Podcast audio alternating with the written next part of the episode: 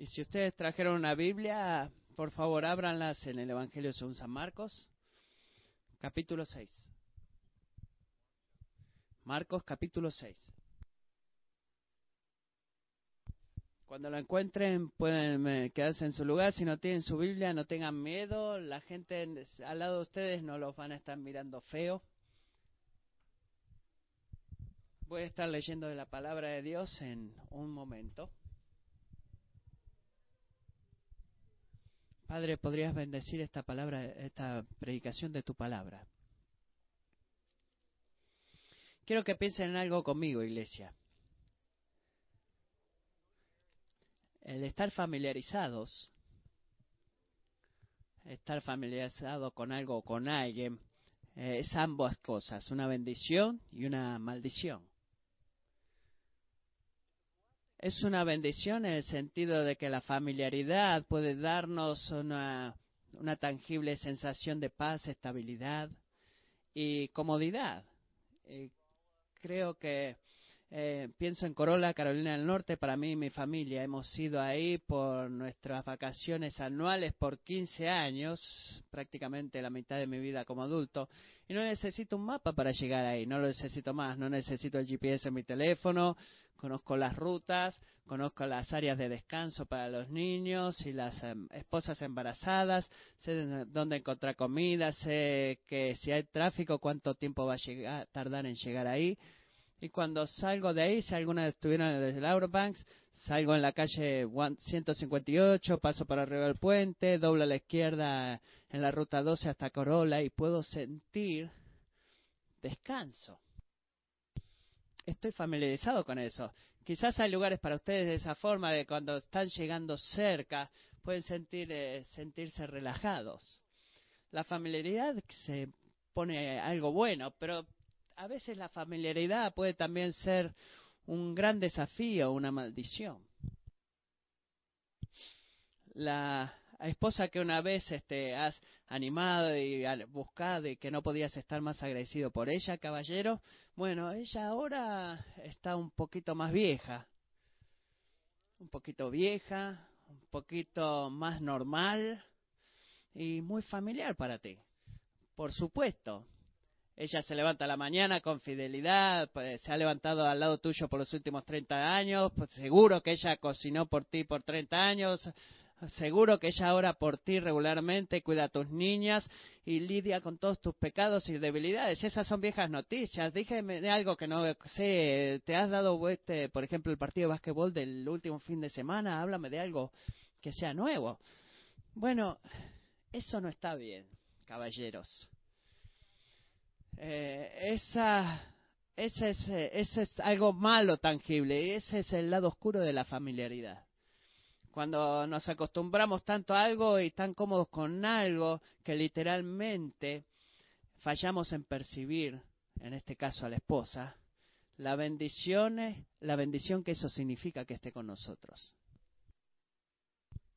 Eso es verdad, prácticamente cada área de nuestra vida, las cosas pueden ser buenas o malas, y eso incluye, incluye nuestra relación con Dios, una familiaridad con Dios que nos guía a la luz y a la fe. Y hay otro tipo de familiaridad con Dios que nos guía a la incredulidad y a la muerte. Así que miremos en Marcos capítulo 6, comenzando en el versículo 1.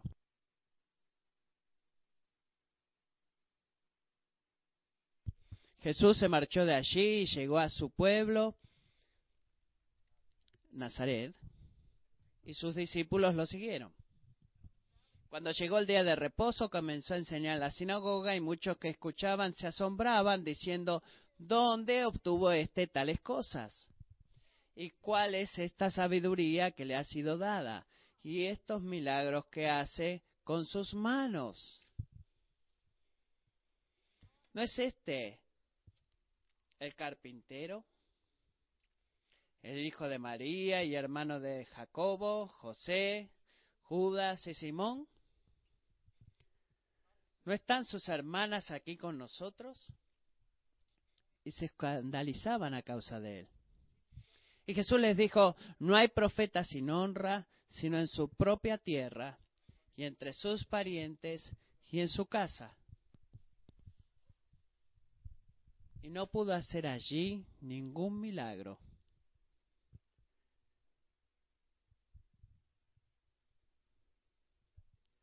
Solo sanó a unos pocos enfermos sobre los cuales puso sus manos. Estaba maravillado de la incredulidad de ellos y recorría las aldeas de alrededor enseñando.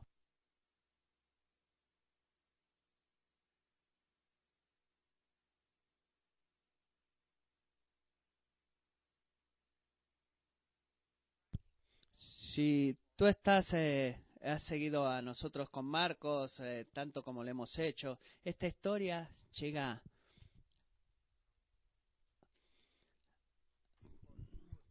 Eh, el final de Marcos 4 prueba su autoridad sobre la naturaleza al calmar una tormenta. Al comenzar Marcos capítulo 5, Marcos probó su autoridad sobre los demonios al sacar unos demonios, de expulsar unos demonios de fuera de un hombre. La segunda parte de Marcos 5, Marcos prueba su autoridad sobre la enfermedad de la muerte al haber sanado a una pequeña niña y una mujer cuyos cuerpos estaban enfermos. Y en iglesia hay una relación por la cual los, eh, Marcos escribió estas historias una tras de la otra. Y esta era su meta. Él quería probar el punto principal de su evangelio, que era Marcos 1.1, el comienzo del evangelio de Jesucristo, el Hijo de Dios. ¿Quién es Jesucristo? Él es el Hijo de Dios. Esa es la meta de este evangelio.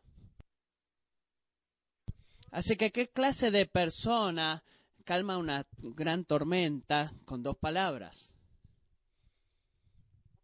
¿Qué clase de persona tiene, que tiene eh, multitud de demonios postrándose delante de él, suplicando por su vida? ¿Qué clase de persona puede decir Talita Kumi?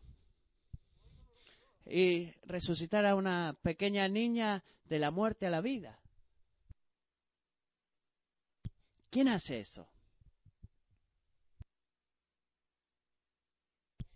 Tú no lo haces. Tú nunca lo harás.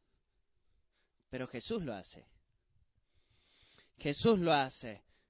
Lo que nos convence a nosotros de algo, de que Jesús no era solamente un hombre, Él era el Cristo, el Hijo de Dios.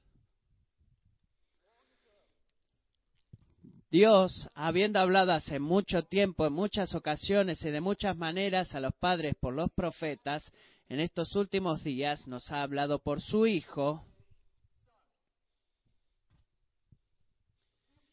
a quien constituyó heredero de todas las cosas, por medio de quien hizo también el universo. Él es el resplandor de su gloria y la expresión exacta de su naturaleza, y sostiene todas las cosas por la palabra de su poder. Después de llevar a cabo la purificación de los pecados, el Hijo se sentó a la diestra de la majestad en las alturas, siendo mucho mejor a los ángeles, por cuanto ha heredado un nombre más excelente que ellos. Como un Dios de justicia, Jesús espera que la gente confíe en Él. ¿Por qué tienes tanto miedo? le dijo a sus, a sus discípulos. ¿Todavía no tienen fe? Eh, como Dios de misericordia, Él le pide fe a aquellos que no tenían este poder para que confiaran en Él. Le dijo, salgan de ese hombre a esos espíritus. Y como un Dios de sabiduría, Él solo salva a aquellos que muestran que confían en Él. ¿Qué es lo que Jesús le dijo al papá de esta pequeña niña? Le dijo, no temas, solo cree. Mucha de la gente que creció en Jesús no era la gente que tú pensabas que iba a creer en Jesús. Este, prostitutas, eh, pecadores, colectores de impuestos, niños, pescadores, y la gente que rechazó en crecer en Jesús era mucha de la gente que esperábamos que estuvieran en, la línea al frente para creer en Él, religiosos, vecinos, parientes, incluso su propia familia. Marcos 3 nos dice que cuando sus parientes oyeron esto, fueron para hacerse cargo de él porque decían que está fuera de sí. ¿Por qué pasa eso? De que aquellos que eran cercanos a Jesús eh, que sin dudas pasaron la mayor cantidad de tiempo acerca de Jesús, que conocían la mayor cosas de Jesús y estaban tan familiarizados con Jesús que fueron las últimas personas en creer en Jesús. Piensa en eso. Amigo, es porque la familiaridad es diferente a la fe.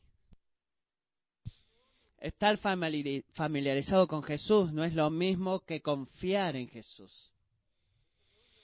La familiaridad puede guiarte a la fe, pero no es lo mismo que la fe. Y Dios con gracia nos advierte en estos versículos que no asumamos de que porque muchas, tú conoces muchas cosas acerca de Jesús o que estás cómodo con la idea de Jesús, de que tú verdaderamente confías en Jesús.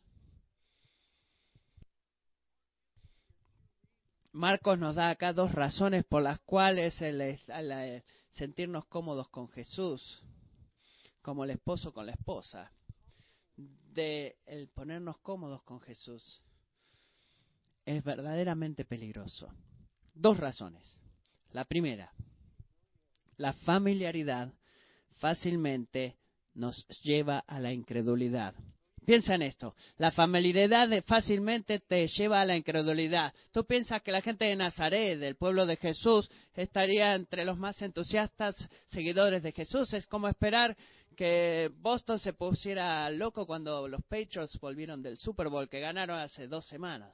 Tú lo esperas eso. Eh, eh, estás viendo que él está en el versículo 2 enseñando en la, sinagoga, la gente estaba asombrada, pero este no es el tipo de asombro que vimos en Capernaum en el capítulo 3.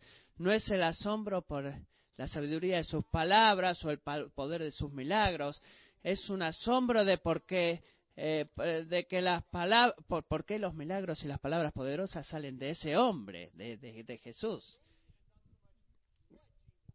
Lo que nos, nos asombra tanto a nosotros, lo que le asombraba a ellos de que toda la gente que lo podía hacer era por qué Jesús lo hace. Así que las dos preguntas en el capítulo, son versículo 3, son dos preguntas retóricas que revelan, por favor escucha este, eh, reflejan este, asunciones, este, una posición subyacente, relata esto.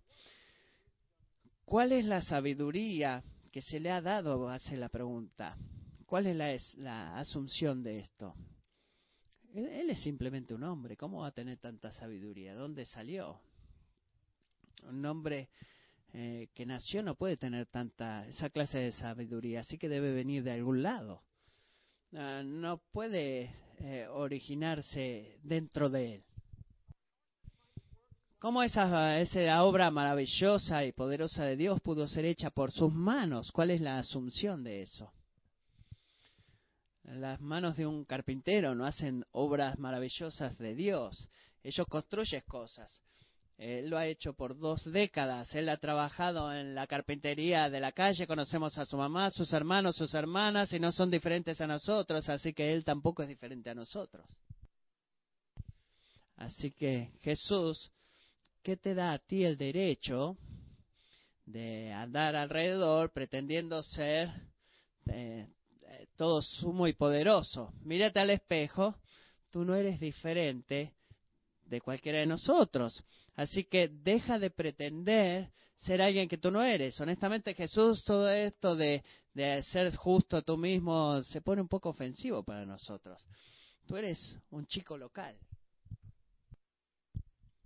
comimos la misma comida, jugamos en la misma calle, fuimos a la misma escuela, tú eres un buen muchacho, te llamaría el mejor muchacho de toda la calle. Pero ¿sabes qué? Tú no eres Dios. Tú no eres Dios.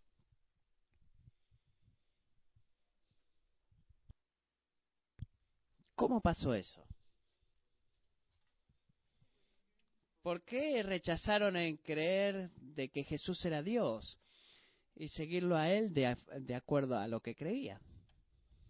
Bueno amigos, porque a través de los años ellos se acostumbraron tanto a Jesús, estaban tan amoldados de que Él parecía ser cualquier cosa más que cualquier cosa, eh, un hombre ordinario en sus mentes. Quizás eh, el trabajo, funcionó eso muy bien en Capernaum, y bueno, él es bueno, él hacía buenos muebles, construía buenos muebles, pero eh, sigue siendo un carpintero.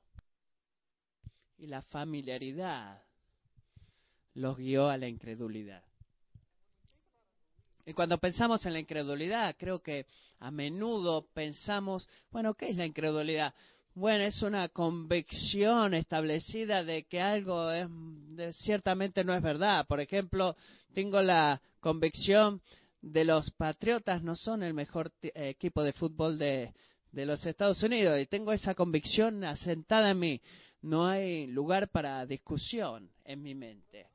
Pero la mayoría de nosotros no desarrollamos esta estas convicciones de los equipos de fútbol a través de la noche. Es un proceso, es una eh, creciente lealtad, es una resistencia a cualquier otra sugerencia. La convicción crece a través del tiempo. Y lo mismo es verdad con nuestra relación con Dios. La convención establecida es algo que ciertamente no, no debe ser verdad y crece a través del tiempo dudo de que cualquiera de nosotros pueda decir, ¿sabes qué?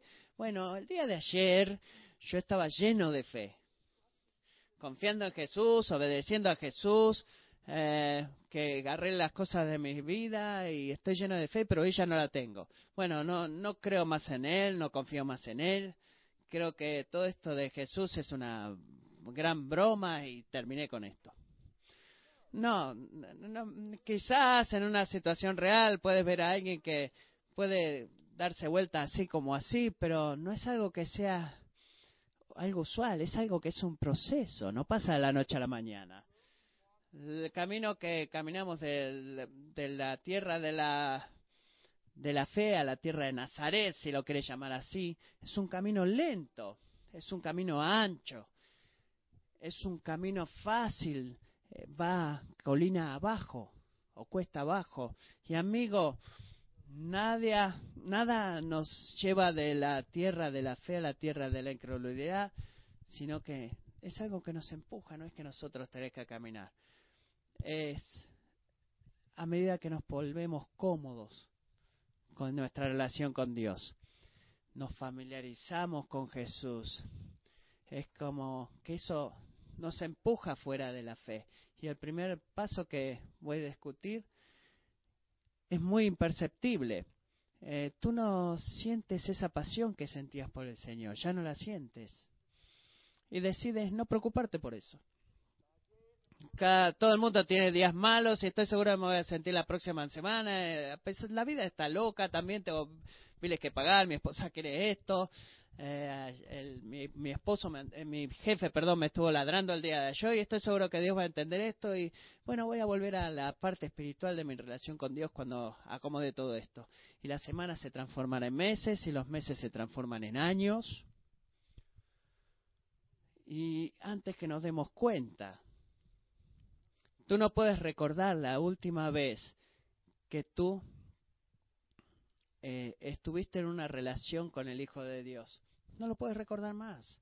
Cuando oraste, estuviste un tiempo con el Señor. Conoces las historias, puedes recitar de la Biblia, tu mente está llena de conocimiento cristiano y tu corazón está tan frío y muerto.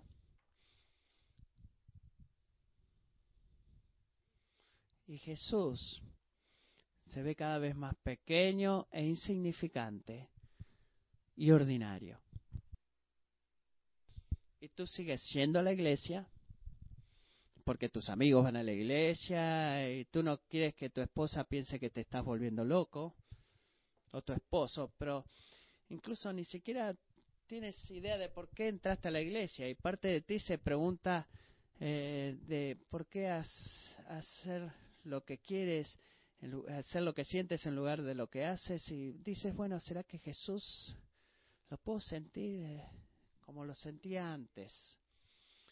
El estar familiarizados con Él fácilmente te guía a la incredulidad. Eh, yo he caminado ese camino y no me tomó mucho tiempo llegar a ese camino. Y adivinen quién fue más eh, susceptible a la gente que ve eso? Bueno, la gente que creció en la iglesia o la gente que pasó muchos años en la iglesia es la más susceptible a caminar ese camino. Y en preparación de este mensaje, estuve pensando en ti.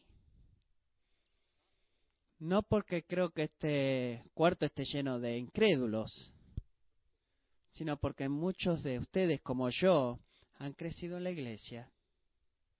Y muchos de ustedes, como yo, han estado muchos años de su vida en la iglesia. Y es tan fácil de convertir, eh, volvernos tan familiarizados con Jesús, estamos acostumbrados a escuchar el Evangelio, cantar el Evangelio, leer el Evangelio, que nuestros corazones crecen y no ven, no lo vemos más a Jesús tan glorioso como lo veíamos al principio y la incredulidad empieza a hacer raíces en nuestros corazones y sucede eso. Así que, ¿cómo podemos mantener la familiaridad con Jesús sin dejar que nos empuje en esta colina abajo de la fe a la incredulidad? ¿Cómo podemos que eso suceda? ¿Cómo hacemos, qué hacemos cuando nos vemos a nosotros a mitad de camino colina abajo?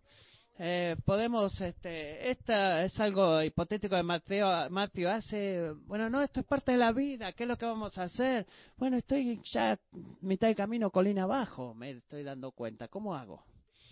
Bueno, creo que la respuesta a la pregunta de cómo tú te mantienes fuera de ese camino es la misma respuesta a cómo salir del camino si ya estás en ese camino. Y voy a sugerir tres cosas, amigo. La primera, la primera,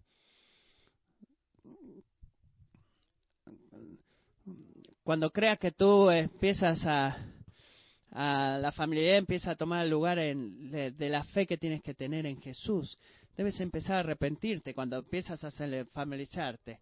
Los cambios no van a suceder si tú pretendes que está bien, bueno, es normal, es normal, es algo usual. No, debes arrepentirte, confiar en Jesús.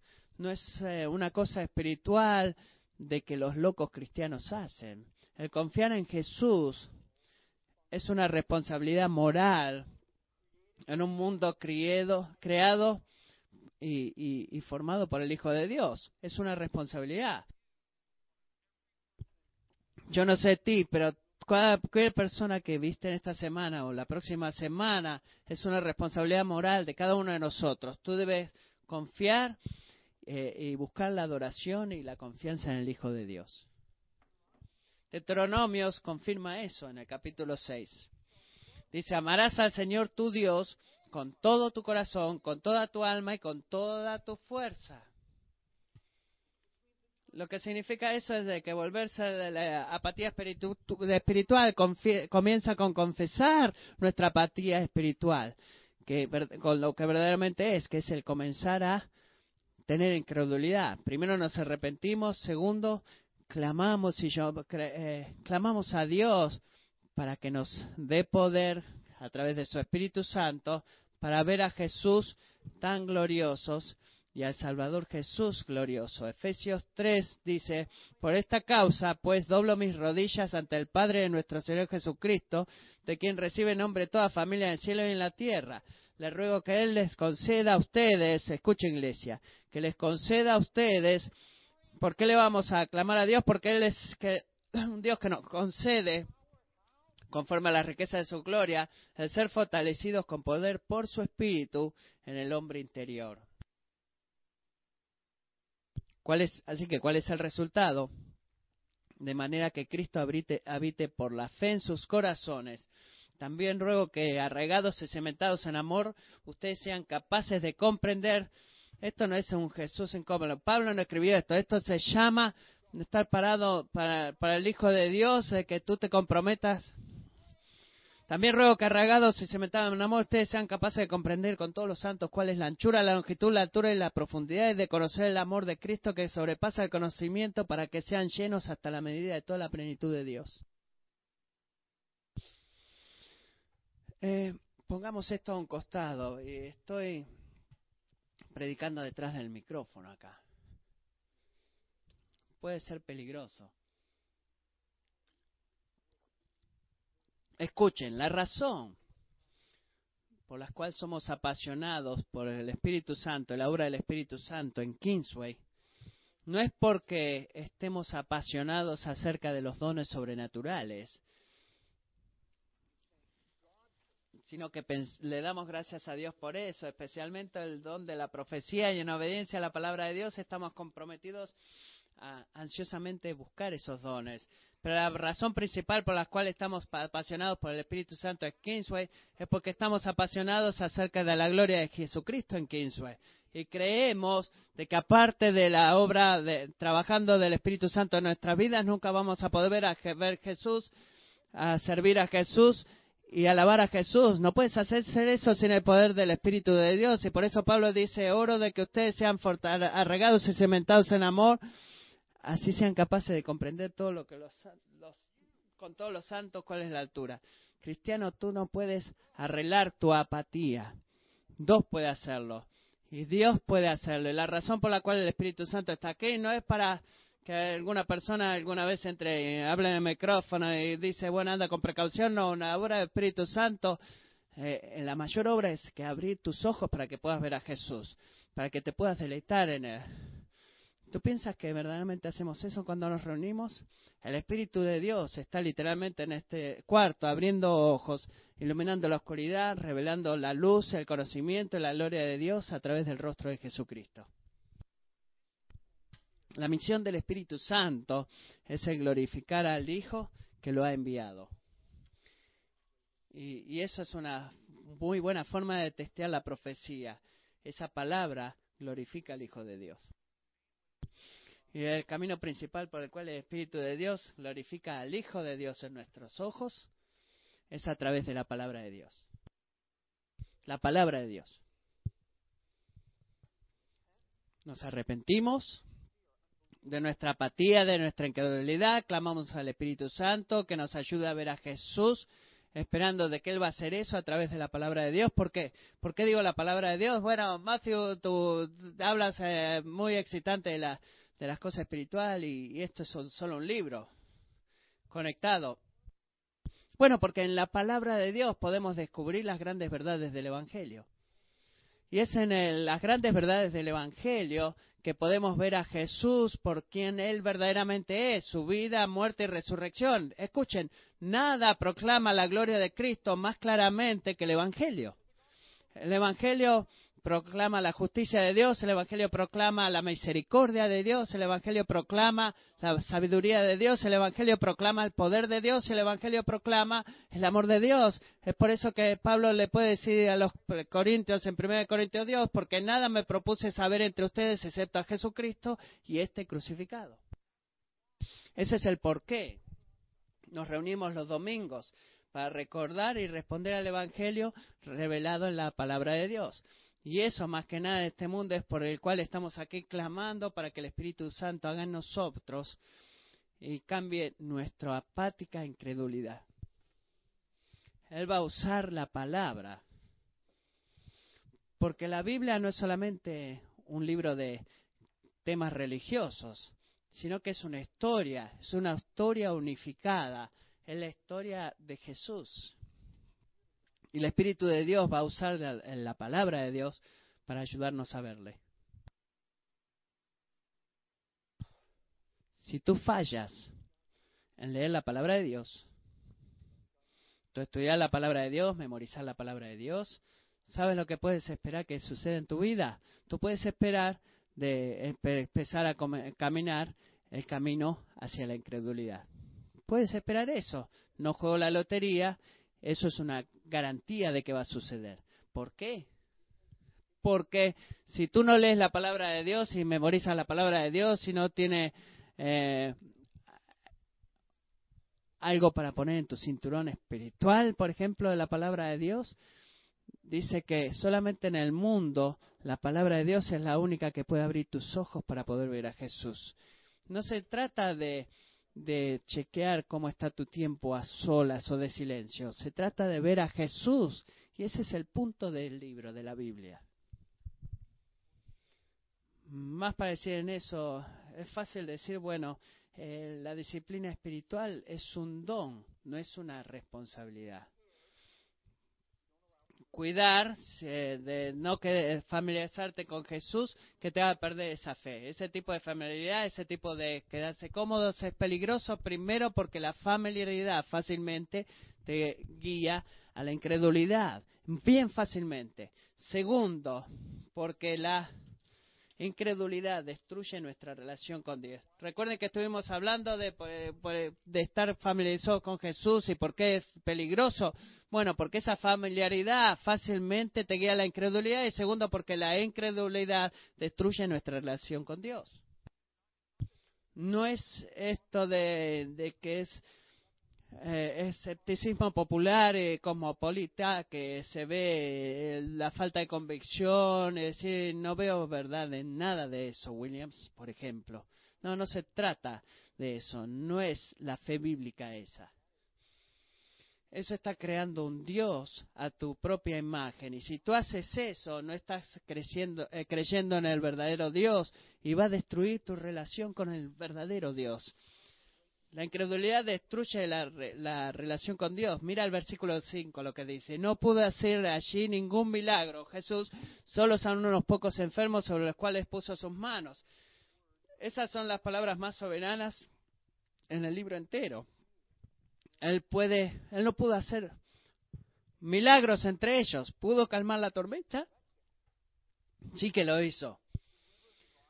¿Pudo expulsar demonios? Sí pudo resucitar una pequeña niña de la muerte y sanar a una mujer muy enferma? Absolutamente. ¿Por qué nada de eso sucedió en Nazaret? Porque ellos no creyeron en él. Es así de simple. No creyeron en él.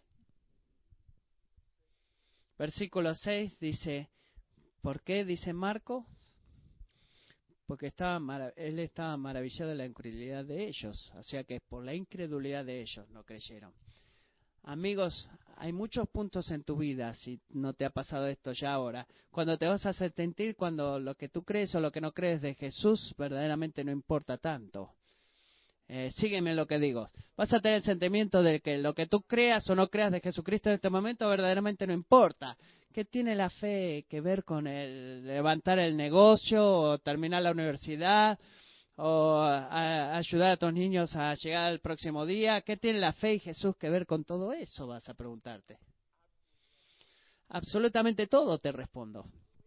Absolutamente todo, porque no hay un, un, solo día en nuestra vida o una sola hora en nuestro día de la cual cualquiera de nosotros no está sostenido desesperada necesidad de la obra maravillosa de Dios en nuestras vidas. Es por eso que la fe es relativa cada día en nuestros días y la incredulidad va a destruir la relación con Dios si tú permites que eso continúe cada día de tu vida. Porque por tiempos podemos sentir que podemos ponerlo a Dios de lado, de que es como un reloj en la, en la mesita de luz y que podemos estar con él un rato, pero no necesitamos todo el día. Pero eso no continúa para siempre, porque fuimos hechos para defender de Él. Fuimos creados para la fe. La fe no es un ejercicio opcional para la gente religiosa. No lo es. Va a siempre ser tu necesidad más grande. Siempre lo va a ser. Como criatura hecha a la imagen de Dios para confiar en Él. Es siempre una gran necesidad. No es un ejercicio eh, necesita, eh, que lo puedas elegir. Juan 15 dice, permanezcan en mí, yo en ustedes, como el sarmiento no puede dar fruto por sí mismo si no permanece en la vida, así tampoco ustedes si no permanecen en mí. Yo soy la vid, ustedes los sarmientos. El que permanece en mí y yo en él, ese da mucho fruto, porque separados de mí nada pueden hacer. Ustedes nunca van a tener una relación genuina con Dios apartados de la fe en el Hijo de Dios. Nunca. Nunca. Y la fe verdadera te importa. Piénsalo de esta forma. Si ustedes quieren experimentar el poder de Dios, deben confiar en el Hijo de Dios. Dios nunca lo va a hacer de otra forma. Él no va a ir por el costado y dándole poder a la gente a la cual verdaderamente no cree. Si tú quieres experimentar verdaderamente el poder de Dios, tú debes, de, es absolutamente crítico, requerido y necesario de que tú confíes en el Hijo de Dios. ¿Por qué Dios lo hizo de esa forma? ¿Alguna vez te preguntaste eso? Si Él es bueno y todo, ¿por qué no solamente hace obras poderosas para todo tipo de gente sin preocuparse en lo que creamos, sin importar lo que creamos en Él o no? ¿Cómo un buen Dios puede hacerme eso? Bueno, digo, yo no creo en ti. Bueno, nadie trabaja para ti. ¿Es eso amor? Eso no es amor. Él ha sido un tirano, malvado.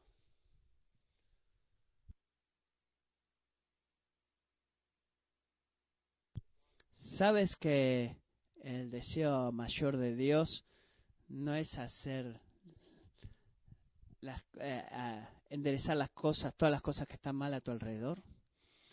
¿Sabes cuál es su meta final?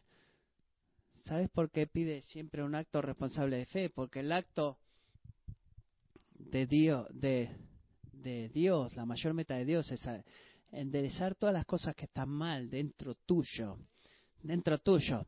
Eh, si fuera el problema de él, el, eh, el arreglar todo lo que está a nuestro alrededor, el, sería irrelevante lo que creamos o no, Dios lo arregla todo, y, pero esa no es la verdad.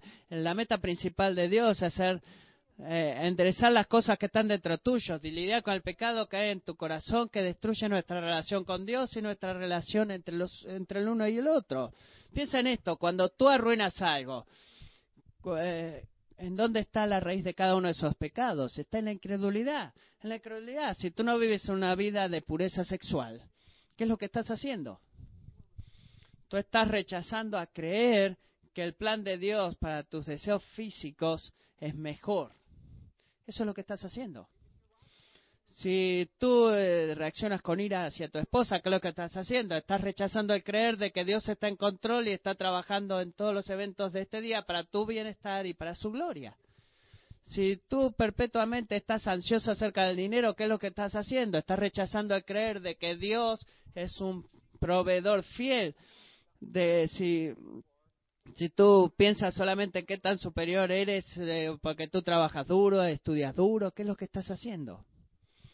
Te estás rechazando el creer de que cada cosa que tú tienes es un don que vino de Dios, un regalo de Dios.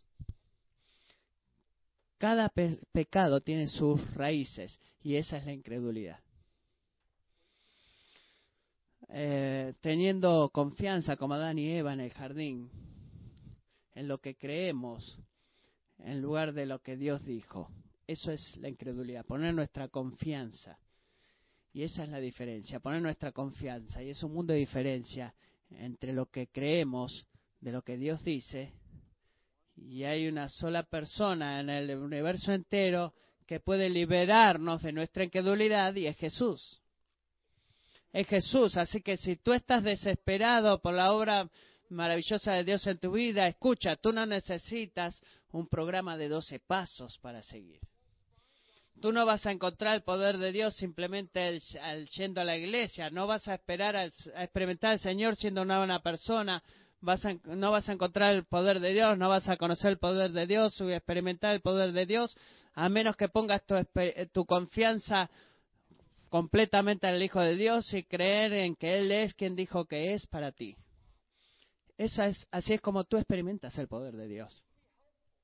Eh, no quieres, las otras cosas te van a ayudar, pero no va a permitir que la obra maravillosa de Dios suceda en tu vida. Amiga, amigo, no ignores la presencia de, de la incredulidad en tu vida. No la ignores porque va a destruir tu relación con Dios. Si tú quieres experimentar su poder, debes confiar en su Hijo, no porque Él es un Dios débil o porque Él no puede hacer nada, a menos que la gente le dé permiso para hacerlo. No lo gobernamos a Él, Él nos gobierna a nosotros.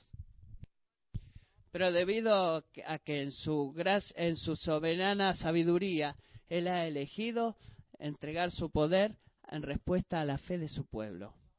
Y nada glorifica más a Dios como una vida de fe. Y nada te va a traer más gozo que una vida de fe. Él te ha creado para confiar en Él. Ser un cristiano no se trata de lo que tú sabes acerca de Jesús. Es acerca de, en realidad, confiar en Él. La familiaridad no es lo mismo que la fe. Y no asumas simplemente porque tú te sientes cómodo con Jesús, de que tú eh, verdaderamente estás confiando en Él ahora mismo. Termino con esto. porque mucho de lo que dije ahora eh, es pesado, ¿verdad? Es eh, duro. Y, toca el alma y nos esfuerza a ser honestos con lo que está sucediendo dentro nuestro. Pero aquí es donde nuestra confianza descansa. Dios sabe de que en esta vida tu fe en su mejor día nunca va a ser perfecta nunca va a ser perfecta. Siempre vamos a vivir en dos mentes, entre la tierra de la fe y la tierra de la incredulidad. Algunas veces quizás te creas que, bueno, soy, soy como los increíbles, la, la mujer que se puede estirar para todos lados. Y estamos atrapados entre la fe y la incredulidad. Y Dios sabe eso. Lo que aparta al cristiano de los demás es que la fe es algo que eh, durante toda tu vida vas a luchar con la incredulidad. La fe es difícil, la fe eh, reclama ánimo y te animo con las palabras de Hebreos, que dice Hebreos 12, corramos con perseverancia la carrera que tenemos por delante. Puestos los ojos en Jesús, el autor, estas son buenas noticias, autor y consumador de la fe. Él nos dice sobremente, bueno, no, no te pongas muy cómodo conmigo, no seas incrédulo, eso está mal y buena suerte. No, Él te da el don de la fe. Y después, otra maravilla de Él, Él te promete que la va a consumar, la va a perfeccionar. Sí, sí, sí, sabías que te iba a suceder. Si pones tus ojos en Él, mira, mirar a Jesús va a perfeccionar o consumar tu fe. Oremos. Oh Padre,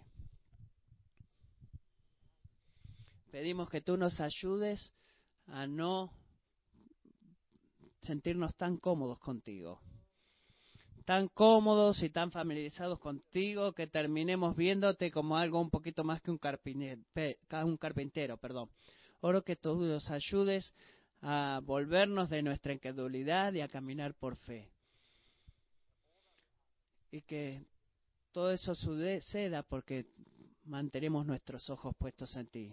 Padre, quiero orar especialmente por jóvenes, hombres y mujeres que han crecido en esta iglesia. Oro por esos líderes en esos meetings. Oro en este momento por ellos. Yo soy uno de ellos, jóvenes que creció en esta iglesia. Y necesito, y no es que no necesite esta oración porque prediqué tu palabra, Oro para que no nos, no nos sintamos cómodos contigo. Oro, Señor, de que esta iglesia sea un lugar donde la gente joven sea la que se mantenga de pie más por Dios. Y aquellos que están escuchando y sentados en este lugar, que te han seguido por tres décadas o cuatro, que semana tras semana en esta iglesia, eh, que eh, me estoy sacudido porque mi fe este, está temblando y que pueda haber en la gente joven de secundaria, escuela media, universidad, que tenga esa pasión por Jesús y los levante a ellos y que se paren delante del Señor.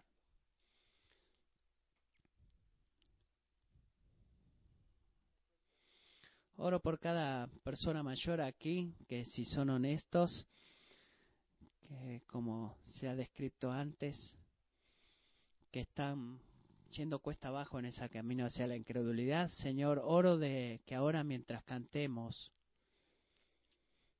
que tú a través del Espíritu de Dios, que tu Espíritu de Dios, que, eres tan bueno con nosotros, que derrame fe sobre esos hermanos. Danos fe. Y oro de que tú nos protejas de usar el tiempo de esperar como una excusa para justificar nuestra apatía.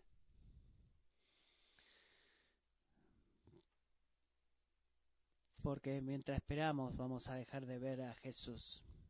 Haz eso y hazlo mientras cantamos. Amén.